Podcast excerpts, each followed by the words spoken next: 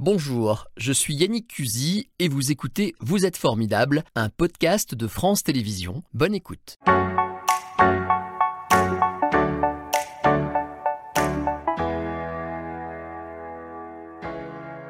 Bonjour Jérôme Deschamps. Bonjour. Je suis vraiment ravi de vous recevoir. Vous êtes en ce moment à Villeurbanne, au TNP, un théâtre que vous connaissez bien, où vous jouez l'avare de Molière jusqu'au 21 octobre au Grand Théâtre. Je suis venu vous voir un public énorme, enjoué, Mhm. qui vous attend avec impatience et qui passe un bon moment. Est-ce que vous, vous-même, quand vous voyez ce succès toujours, avec pour un- une pièce qui est pourtant très très connue, est-ce que vous êtes réjoui J'imagine que oui. Oui. Ouais. On est ému d'abord. On est ému d'abord d'être d'être là et de retrouver le, le TNP. Euh, on est venu jouer nos premiers spectacles à Lyon il y a longtemps, longtemps. Ça fait peut-être euh, peut-être 40 ans. Déjà? Oui. Ah oui, tu as un lieu que vous connaissez bien. Ouais. hein. Ouais. Et J'ai fait le calcul à l'instant. Mais et, euh, et, euh, voilà, et petit à petit, on a joué un peu autour de la grande salle, et puis finalement dans la grande salle, et puis voilà, on a croisé des gens magnifiques, euh, bien sûr, euh, Planchon, Chéreau, Pinaboche. Il y a une expo en euh, ce moment au TNP, on les voit, hein, les photos Ouais. sont émouvantes. Et voilà, vous allez rejoindre cette collection, à mon avis, Ah. très vite. Ouah, c'est Oui, mais non, c'est un bonheur. Et puis, il y, a- il y a quelque chose dans le public de tout à fait euh, euh, singulier, je trouve, ici à Villeurbanne. C'est que c'est un public très, très mélangé, euh, très souvent ouais, connaisseur, Ouais. curieux aussi de découvrir, et avec lequel les échanges sont très, très simples. Mais j'étais frappé avec cette, ce- cet avare qui est, qui est une pièce très, très très bien construite, mais, mais euh, euh, dont le texte est, est sophistiqué, auquel il faut prêter attention, à quel point le, pub- le public suit les choses. C'est vrai qu'on part. Il suit l'action, c'est une pièce où vous êtes obligé de parler de faits de société, de Bien mariage forcé, bien sûr. de manipulation, euh, d'avarice, de beaucoup de choses. Ben oui, c'est un, monde complexe. C'est le monde aussi de l'époque Ouais. où on n'a pas de l'argent comme ça. On n'a pas de l'argent quand on est jeune déjà. Et donc, euh, on ne se marie pas avec quelqu'un de jeune, en général, parce que n'a pas les moyens de vous héberger. Et donc, euh, c'est pour se retrouver sous les ponts euh, 15 jours après. Et puis, Paris est dangereux aussi. Euh, donc, les gens se, méfient. Et au fond, si on mariait les gens, si on mariait les, jeunes filles euh, euh, assez jeunes, c'est d'abord pour ne plus en avoir la charge financière, et puis aussi pour que elles soient sécurisées dans l'avenir. C'est pas pas que on va te caser pour t'embêter, on va te faire épouser quelqu'un d'âgé. C'est parce que les gens qui avaient des sous, c'était les gens plutôt mûrs. Hein, c'était les gens plutôt mûrs et qui avaient du, bien. Et en fait, Harpagon, quand il propose de marier sa fille au Seigneur Anselme, il propose de la marier à un type qui est noble, comme on dit dans la pièce, doux, posé, euh, fort accommodé, ça veut dire qu'il a beaucoup de bien. Et, et c'est très... Et en fait, il leur veut du bien à ses enfants. Ce qu'il n'aime pas, c'est qu'il gaspille l'argent. Mais alors, il le leur veut coup, du bien. pardon, il leur veut pour du le bien coup, parce que il, leur dit bien que tout l'argent, tout, non, mais tout l'argent qu'ils mettent de côté, Ouais, c'est pour eux quand même. Il le dit. vous le défendez. C'est vous, alors on va. Non, vous je le défends.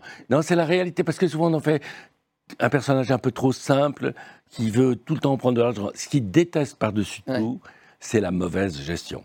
Bon, après, sa cassette, c'est, ça devient son amoureuse, euh, bien sûr. Mais euh, il y, a- il y a cette question-là. Il a très bien compris que c'était l'argent qui faisait marcher le monde. Euh, c'est toujours assez vrai, me semble-t-il. Et, et donc, euh, il, il a compris que c'était une clé essentielle pour arriver au bonheur. Et donc, euh, de voir ses enfants dépenser n'importe comment, il ne supporte pas. Alors, vous jouez, puisque vous m'amenez là, vous jouez vous-même le rôle Oui. que jouait Molière. Mmh. Vous êtes un avocat parfait pour lui, parce qu'il est aussi détestable, dégueulasse, euh, brutal. il a plein de, plein de défauts quand Non, il est bien pire que Molière, à mon avis. Ah oui C'est un personnage qu'il a, qu'il a, il a radicalisé, je dirais, un personnage, mais c'était un fait de société.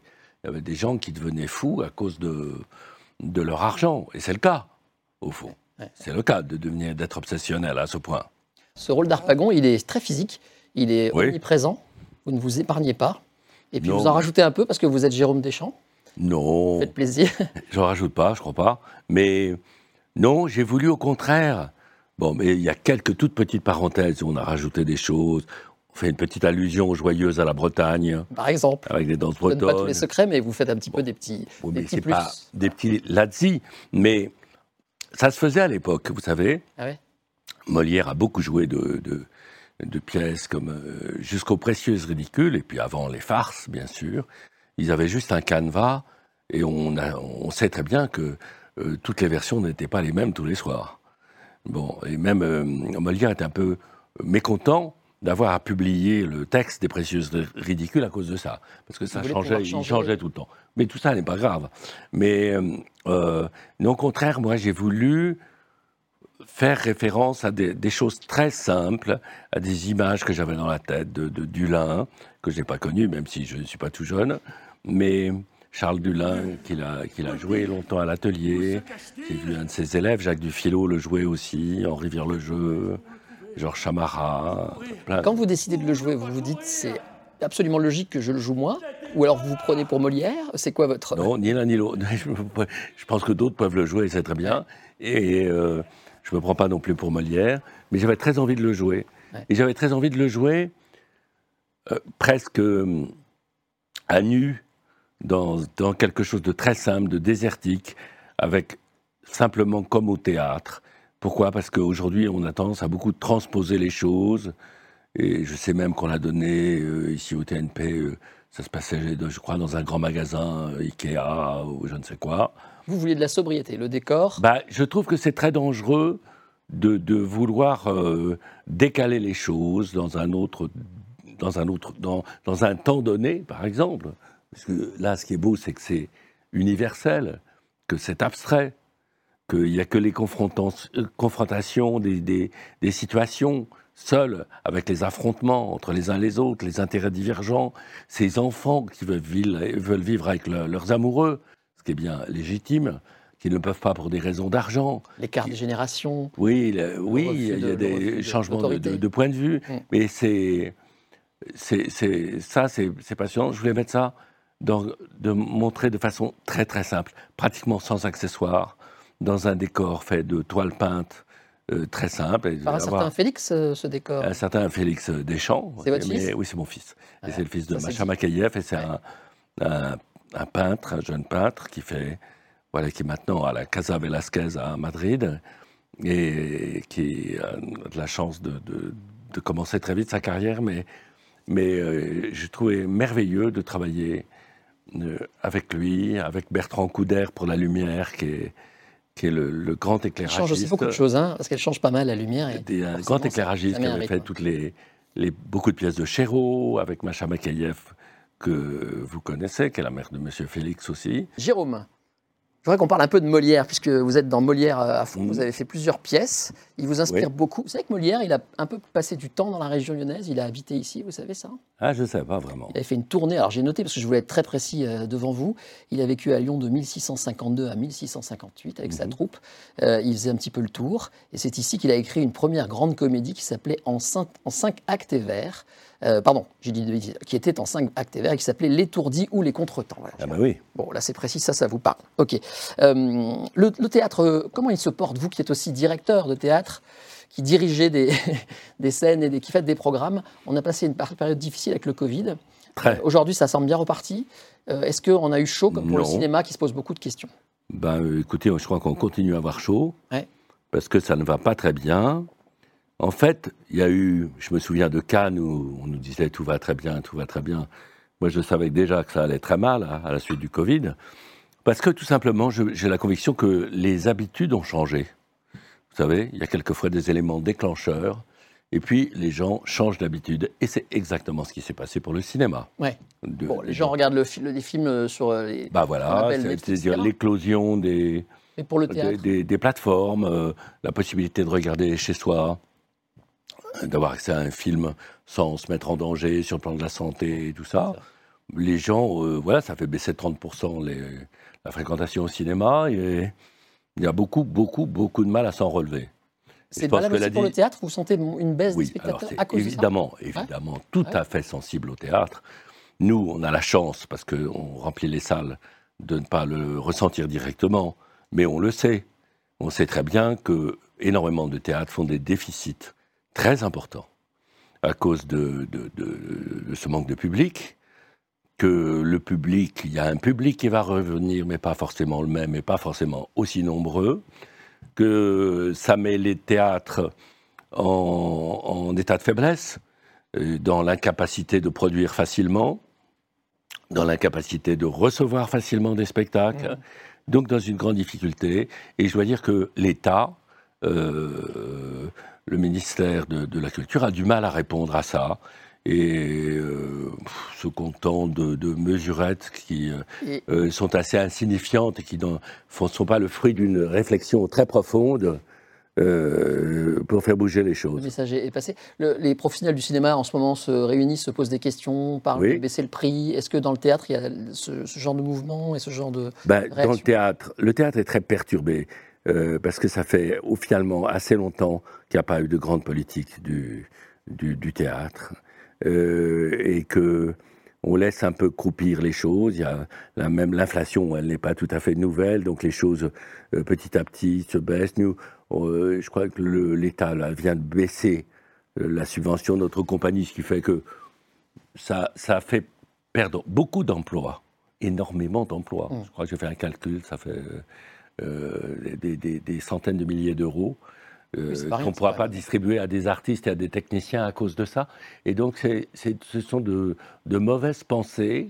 Et et finalement, la chose n'est pas prise très au sérieux. Il y a toujours d'autres urgences. Et la culture est dans un petit placard, euh, toujours en bas. Et euh, une grande politique, celle du général de Gaulle, par exemple, avec Malraux, euh, celle de Mitterrand avec Jacques Lang, ça se mène en mettant la culture haut. Ça aussi, c'est un message qui est passé. Alors, on va rester dans la culture, mais un autre genre. je voudrais bien qu'on parle un peu des déchiens. Ah, vous êtes le papa des Déchiens. Je fais partie de cette génération marquée par les Déchiens, mhm. qui était, pour ceux qui ne s'en souviennent pas, un programme télé court qui passait sur Canal+, dans lequel vous avez lancé une ribambelle d'immenses comédiens. Mhm. Euh, on va en voir trois, par exemple, parce qu'on va s'offrir un petit extrait où on retrouve Yolande Moreau, euh, Monsieur François Morel et même Olivier Broche. Regardez, vous allez vite vous souvenir des Déchiens. Tu nous fais chier à lire, toi. C'est que nous fais chier à lire tout le temps. Je te signale que ton père te parle. Hein? Qui nous fait chialer tout le temps? Qui c'est que nous... Qui c'est c'est quoi son... Ursonar, Adrien, c'est quoi ça? C'est quoi ton Adrien? C'est un empereur romain. Ursonar, c'est un empereur romain? non, Adrien... Oui, bon dit, hein, ça va, hein? T'as qu'à répondre aussi. Hein? Qui c'est qui a taillé la haie, là? Qui c'est qui a taillé... C'est ton Ursonar qui a taillé la haie? Bon, alors... Dis donc, ah, il en a combien des livres? Il en a combien des hmm. livres? Il n'a que ça, des livres, des livres, des livres partout, alors. Hein? J'ai acheté les, mémoires de Poulidor, il n'a même pas lu. Tu n'as même pas lu ce que t'as acheté ton père Est-ce que tu as lu les mémoires de Poulidor? Non, c'est pas au programme à l'école. C'est pas au programme à l'école. Ça non plus, c'est pas au programme, dis donc euh, Tiens Tiens, alors En plus Ah, mais dis donc alors, alors Poulidor, voilà un gars euh, qui a commencé à 13 ans. Hein? Il a commencé à travailler à 13 ans. Bon, ben, tu écoutes quand on essaie de t'éduquer?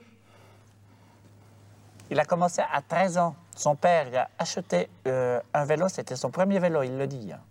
Euh, il faisait tous les jours 10 km pour aller au travail, 10 km pour revenir. C'est ça qui a donné l'idée. Hein? Eh ben, il n'a pas arrêté de faire de la bicyclette. Hein? Euh, et il est devenu un champion, un os, un os du guide. ton Yursener, il a gagné le Tour de France? Ah Non, mais Poulidor non plus. Yursener, est-ce qu'il a gagné le Tour de France? Mais c'est une femme. Et Jeannie Longo, c'est pas une femme? Jeannie Longo, c'est pas une femme. Ah, il va me dire que Jeannie Longo, c'est pas une femme. C'est pas une femme, Jeannie Longo? Oh, putain Dis alors Alors, il nous fait chier jusqu'au bac, hein Fait chier jusqu'au bac, ça, je... Ah, ça, il nous fera chier. On n'a même pas sorti de l'auberge.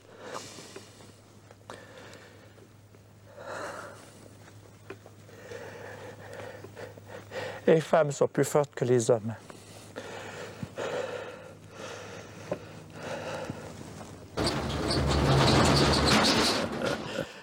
Voilà, les déchiens, c'est toujours aussi efficace. Alors, je pourrais vous poser 150 questions sur les déchiens, mmh. mais déjà, on remarque un truc, c'est que vous avez inventé avant les réseaux sociaux les petites vidéos courtes avec un plan cadré. Tout se passe dedans. Aujourd'hui, ça, ce serait hyper moderne si vous le lanciez maintenant sur les réseaux sociaux. Bon, bah, à l'époque, ça, ça, a surpris aussi. Oui, j'imagine. Et alors, l'autre chose que j'aimerais savoir, c'est quelle était la part d'impro pour les comédiens? Parce que François Morel euh, Bah, il y a avait- une personnalité, La Yolande part Moreau d'impro, elle était, elle était importante. C'est-à-dire qu'on on partait d'un d'un canevas, d'un Ouais. fil- d'un fil conducteur, vraiment. Et puis, euh, euh, non, ce qui a été formidable, c'est que très vite, ils ont compris les durées. Bon, moi, je, faisais, je gest- gesticulais derrière la caméra pour euh, leur faire signe d'arrêter ou pour suspendre le, le temps et pour laisser finir la chose comme truc. ça. Mais euh, et puis entre chaque prise, on, retravaillait un peu. Disait ça, faut pas le mettre là, faut le mettre plus loin. Puis enfin, on a énormément ri aussi derrière les- les- la caméra, je dois dire. Alors, vous travaillez toujours avec évidemment Macha Makayev, qui, est, Oui. qui est le nom qu'on associe toujours au vôtre. hein, vous êtes tous les deux indissociables. Mm. Il y a un autre personnage qui, tient, qui a une importance dans votre carrière, c'est Jacques Tati. Oui. Dites un mot Mais il n'était pas, il était pas là. Non, il n'était pas des chiens. Vous avez un lien euh, de parenté avec Jacques Tati? Oui, en fait, il a épousé euh, la cousine germaine de ma mère. Ouais. Enfin, bon, c'est pas tellement ça qui est intéressant. Ce qui est intéressant pour moi, c'est de l'avoir connu, vraiment. Et de. euh, bon, on n'a pas beaucoup parlé quand j'étais petit et que j'avais 8 ans. Mais quand il est venu voir les premiers spectacles, ça a été tout de suite passionnant parce que c'est quelqu'un qui avait un regard euh, critique très fort sur euh, les spectacles, pas seulement sur le cinéma, sur le spectacle vivant aussi, parce qu'il avait fait énormément de musical, Tati. Il avait fait le tour du monde avec ses numéros de musical. Donc, euh, la, la question du temps qui passe, des durées, du- d'un gag, de est-ce qu'il faut de la musique, est-ce qu'il en faut pas, de, de qu'est-ce qu'on met euh, à l'image, à l'écran ou sur le- la scène du théâtre, c'était des, des choses qui le passionnaient. Et euh, donc, on a eu des conversations euh, formidables J'imagine. jusqu'à son, son départ. Euh, ça, c'est pour le passé. La- Oui. le présent et le futur, c'est. euh, alors là, on a vu par exemple Morel, Yolande Moreau, je le Mhm. disais, vous avez lancé des noms. Est-ce qu'aujourd'hui, quand on vous voit sur scène, vous êtes avec 10 comédiens, si j'ai bien compté? Je crois Oui. que vous êtes 10 ou 11 en tout. Il a que des personnalités, ça se voit aussi. Beaucoup de talent un petit peu partout, dans tous les styles. Il y a même des personnages complètement inattendus. Euh, voilà, il y a des acteurs qui jouent plusieurs rôles, si j'ai bien suivi. Oui. Euh, Est-ce que euh, vous êtes toujours en recherche voilà, de talents, de, de gens comme ça qui vont sortir du lot et dont vous savez déjà qu'ils vont faire des carrières brillantes? Non, je me, je me pose pas cette question. C'est vrai? Non, je cherche des gens que je trouve bien, avec voilà, qui me font rire, qui m'enthousiasment, qui ont des qualités fortes et tout ça. Et puis j'essaye de, de les mettre en valeur aussi. Est-ce que vous êtes. euh, bah, Je vais vous poser la question hors antenne, mais maintenant je vais vous la poser maintenant. Quel genre de metteur en scène? Vous êtes quelqu'un de très exigeant, d'autoritaire ou qui laisse faire? Comment ça se passe Alors avec vous? non, je crois que je suis exigeant, mais tant mieux, Ouais, parce qu'il faut mieux savoir où on va. Ouais. Euh, si on laisse tout faire, il se passe pas grand-chose, vous savez, d'intéressant, parce que les, les- les- les idées se contredisent les unes les autres, elles sont pas toujours formidables, on entend des choses quelquefois très très bêtes. Alors, il vaut mieux avoir une idée bien structurée, bien forte, Ouais. et puis la mener au bout, peut-être de façon en étant radicale. Et nous, c'est ce qu'on a essayé de faire. On a essayé de vraiment de, de, de- de faire naître toutes les forces qu'il y a dans le spectacle. Et je crois que c'est pour ça qu'on a une, une audition très claire et très forte Ouais. de la Je pièce. pense qu'on peut le dire. Et, texte passe bien. et que, et que beaucoup découvrent que cet avare, en fait, c'est un bonheur. Et c'est une pièce géniale, tout simplement. C'était Vous êtes formidable, un podcast de France Télévisions. S'il vous a plu, n'hésitez pas à vous abonner. Vous pouvez également retrouver les replays de l'émission en vidéo sur France.tv.